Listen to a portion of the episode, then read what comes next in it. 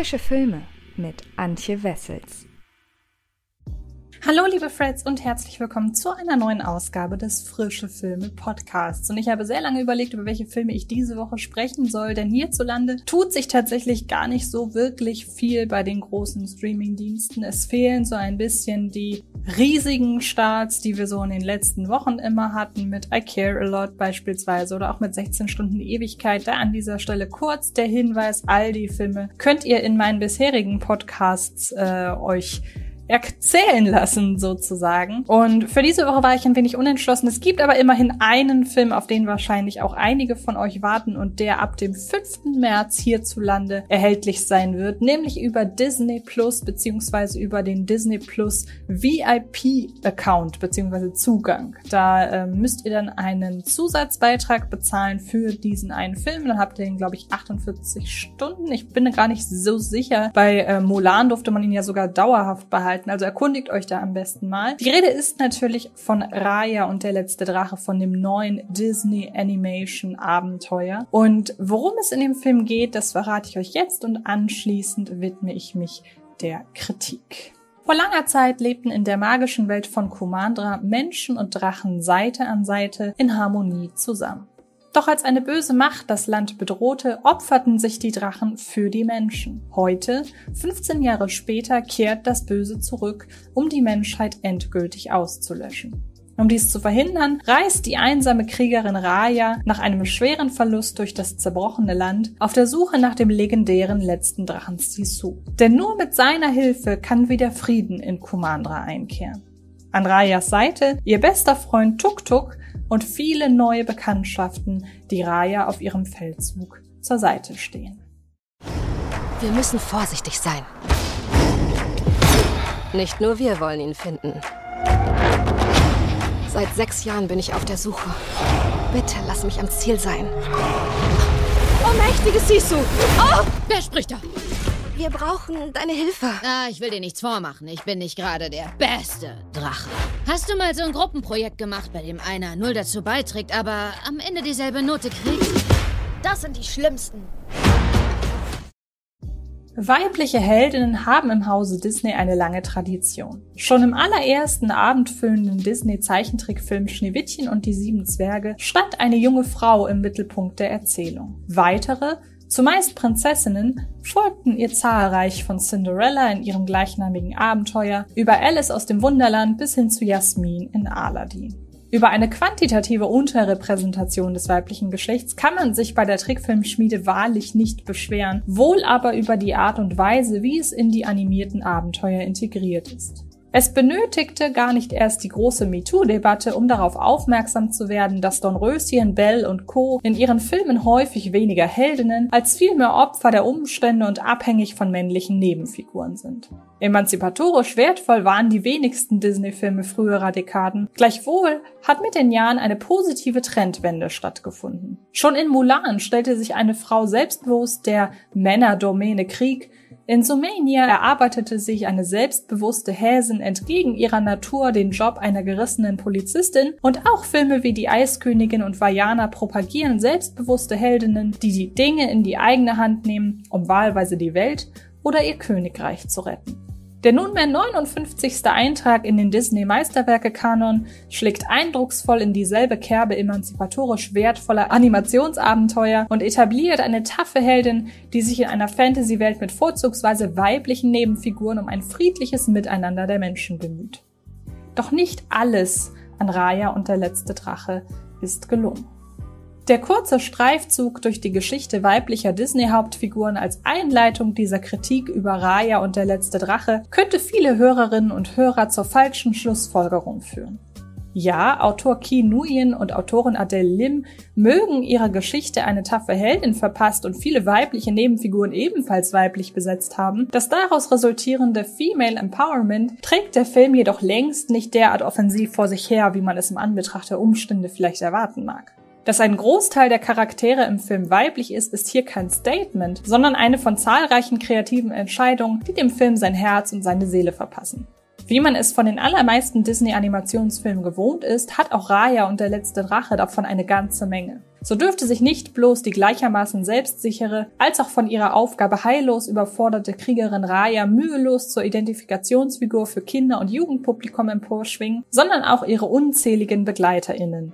Und nicht zuletzt steckt die Ausarbeitung der magischen Welt Kumandra, für deren Landschaft und Architektur sich die FilmemacherInnen von den Süd- ostasiatischen Ländern Thailand, Vietnam, Kambodscha, Myanmar, Malaysia, Indonesien, den Philippinen und Laos inspirieren ließen, so voller visuellem Ideenreichtum, dass das Disney-Universum seinen Fans ein weiteres Mal eine völlig neue, im eigenen Kosmos zuvor nie dagewesene Welt eröffnet, in der man sich unbedingt verlieren möchte. Der Grundstein für ein mehrteiliges Franchise ist also gelegt. Doch so üppig das Potenzial für diverse weitere Raya-Filme und Serien auch sein mag, in Raya und der letzte Drache ist davon nur im Ansatz etwas zu spüren. Sicherlich auch deshalb, weil ein zu tiefes Eintauchen in die Historie Kumandras und die einzelnen Teile der einst auseinandergebrochenen Welt den erzählerischen Rahmen gesprengt hätte. Und so muss es genügen, dass die Geschichte des Landes in den ersten Minuten im Eilverfahren abgehandelt wird und dabei das ein oder andere Fragezeichen hinterlässt. Für den weiteren Fortverlauf der Story mag das ausreichen, genauso dürften auch jüngere ZuschauerInnen den Ereignissen folgen können, selbst wenn ihnen einige Details in der durchaus komplexen Hintergrundgeschichte Kumandras verborgen bleiben. Gleichwohl wird der im Kern äußerst simple Schatzsuchplot dem Ideenreichtum der für den Film erschaffenen Welt nicht ganz gerecht geht es in Raya und der letzte Drache doch vor allem darum, die Einzelteile eines bestimmten Artefakts zusammenzusammeln, von dem sich in jedem Teil Kumandras eines befindet. Man erahnt den heraufbeschworenen Zusammengehörigkeitsgedanken. Nur gemeinsam können wir Kumandra wieder vereinen. Mit dieser an ein friedvolles Miteinander auch über ethnische Grenzen hinaus appellierenden Botschaft ist Raya und der letzte Drache voll auf der Höhe der Zeit. Mehr noch. Die Art und Weise, wie die DrehbuchautorInnen das damit einhergehende Thema Vertrauen in ihre Geschichte einbeziehen, tangiert zeitgenössische weltbewegende Problematiken und funktioniert als hoffnungsvolle Vorstellung einer besseren Welt, ein klein wenig naiv zwar, doch so kitschfrei wie hier aufbereitet, wirkt die Message durch und durch aufrichtig. Die Welt ist zerbrochen. Du kannst niemandem vertrauen. Vielleicht ist sie zerbrochen, weil du niemandem vertraust. Du musst nur den ersten Schritt tun.